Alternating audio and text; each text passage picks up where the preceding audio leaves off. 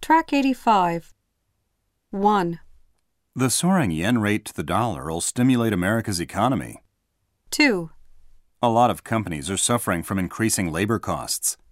3, He was putting all the data into the computer with his trembling hands. 4, A big falling rock hit his car's roof. 5, We sometimes throw English speaking parties so the students can use what they've studied. 6, The speeding 18 wheeler ran down the child. 7. The rising floodwaters soon covered the whole city.